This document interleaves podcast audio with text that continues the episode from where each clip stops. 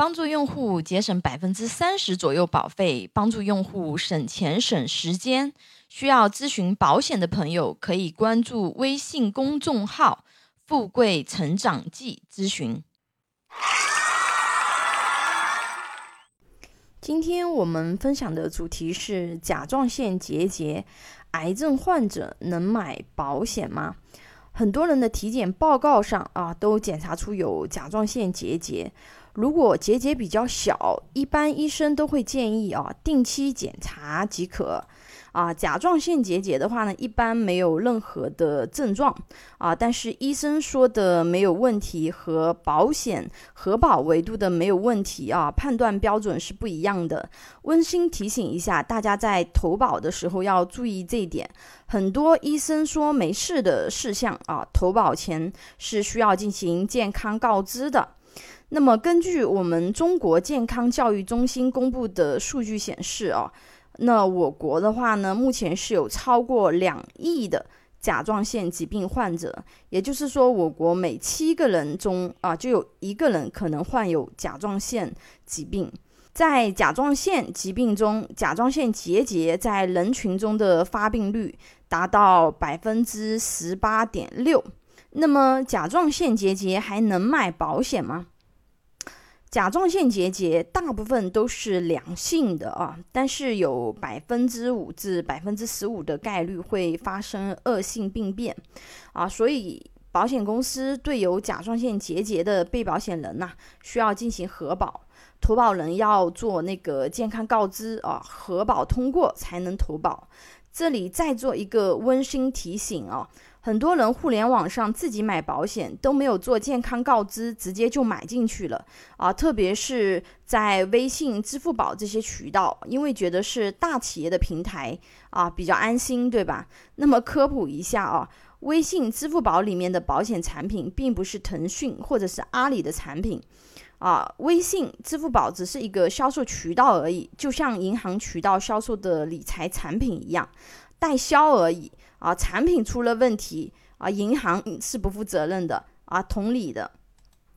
那首先这里给大家确认一下啊，互联网的保险产品是没有问题的啊，主要的问题是很多人不懂健康告知这一块，也没有人服务啊，直接像买普通消费品一样买进去。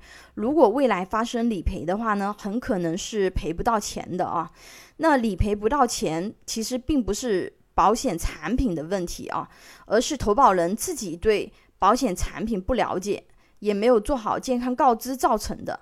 需要这一块帮助的朋友，可以点击啊我在网上买保险出现理赔怎么办的课程进行了解啊，或者是啊给我留言，关注微信公众号“富贵成长记”咨询都可以。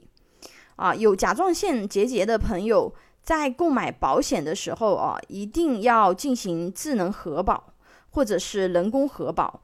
在核保前的话呢，呃，要去明确一下甲状腺结节的分级是多少，就是 B 超报告上的一个分级啊。如果没有的话，那需要去做好分级以后再进行投保。甲状腺的分级和风险情况啊，也给大家做一下那个科普分享。啊，首先是那个零级啊，那这种的话，它其实是信息有点这个不完整的，需要重新评估啊。一级没有发现这个异常情况，二级基本上是良性的啊，每年复查就可以了，医生基本上都是这么建议的。三级的话呢，啊，可能是良性的，恶性风险小于百分之五。四级啊，疑似恶性可能性就达到百分之五至百分之八十五了。五级恶性概率极大啊，可能性大于百分之八十五。六级啊，已经确定为恶性了。那么这边给大家画一下重点啊。常规情况下啊，甲状腺结节一到两级的，那么重疾险、意外险、寿险都是可以标体承保的。医疗险的话呢，会除外甲状腺进行承保。但是结节达到三级以上的。那么，因为结节恶性的概率是比较大的，重疾险、医疗险普遍是拒保的啊。但是最终的核保结论还是要看具体的产品和核保的最终反馈啊。这边给大家送一款这个福利啊，因为目前的话呢，有一款是专门针对甲状腺结节患者的医疗险啊，只要甲状腺结节分级是在零至三级的范围，这款医疗险可以标体承保。啊，那罹患过甲状腺癌症的患者，对于投保基本都绝望了吧，对吧？因为正常罹患过癌症是不可能再能够去购买健康类产品的了。现在新出一款可以承保罹患过甲状腺癌症患者的防癌险哦。啊，因为这是公开课啊，不方便在课程里面去讲具体的保险公司和产品名称。有这块需求的朋友可以给我留言或者关注微信公众号“富贵成长记”咨询。啊，那当然了，因为这个就是嗯，甲状腺患者他毕竟是曾经有罹患过这个甲状腺癌症啊，那么他是有一定的一个要求的。那么具体的要求的话呢，我文稿里面有写啊。那么感兴趣的朋友可以在文稿里面去看，或者是有需求的朋友啊，仔细的去看一下。啊，因为前面用了一些专业的术语啊，那么有一些朋友对保险没有接触过，可能会不理解是什么意思啊。那给大家科普一下那个小知识啊，标体承保的意思就是可以按照保险费的标准费率啊，那么进行承保，也称无条件承保，意思就是啊，承保。的一个标准的一个人群啊，没有额外的一个附加的条件。那除外承保的话呢，啊，也叫这个特约免责的通俗说法啊。除了合同上的免责条款啊，另外约定对一些这个病变或者是残疾啊，嗯，不承担对应的保险责任，就是将你生病风险高于一般人的某项排除在外。比如说这个甲状腺结节的。呃，患者进行投保的时候，那么保险公司可以提出不保甲状腺相关的疾病啊，但是依然的话呢，啊，可以去保这个合同约定的其他的一个责任。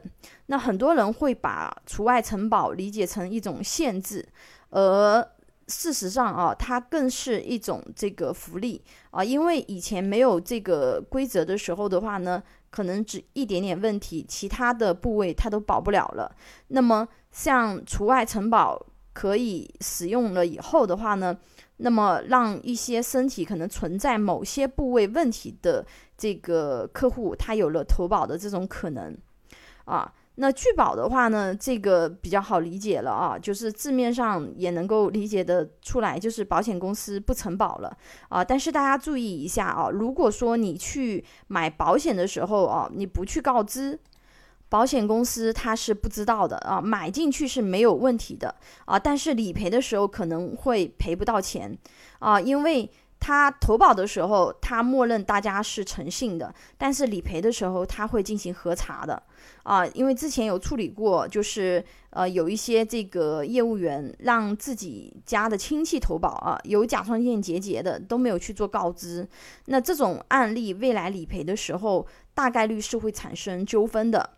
那最后的话呢，给大家分享一组甲状腺癌症的理赔数据啊，二零一八年泰康理赔年报啊，整体。甲癌赔付件数占比百分之二十四，排名第一啊。平安百分之十三点一啊，排名第一啊。太平百分之二十二点五一，排名第一啊。如果再看看其他公司的数据，就会很惊讶的发现啊，甲状腺癌的理赔案件占比几乎都是这个排名第一啊。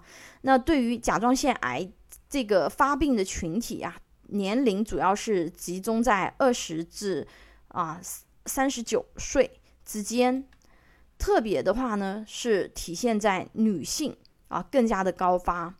那女性甲状腺癌症，二零一六年的发病率是二零零六年的七点六倍啊。男性甲状腺二零一六年的啊这个发病率的话呢，是二零零六年的九点七倍啊。记不记得之前有给大家分享过，就是重疾险的新规？啊，甲状腺癌症未来大概率只能够按照轻症去赔付啊，所以建议如果一份重疾险都没有的朋友，在新规出台之前啊，建议要去规划一下自己的一个重疾险的保障啊。不了解这块知识的朋友，可以点击之前分享的这个课程啊，重疾险新规解读。那有甲状腺结节或者是其他体检异常又想买保险的朋友，可以给我留言或者关注微信公众号“富贵成长记”进行咨询。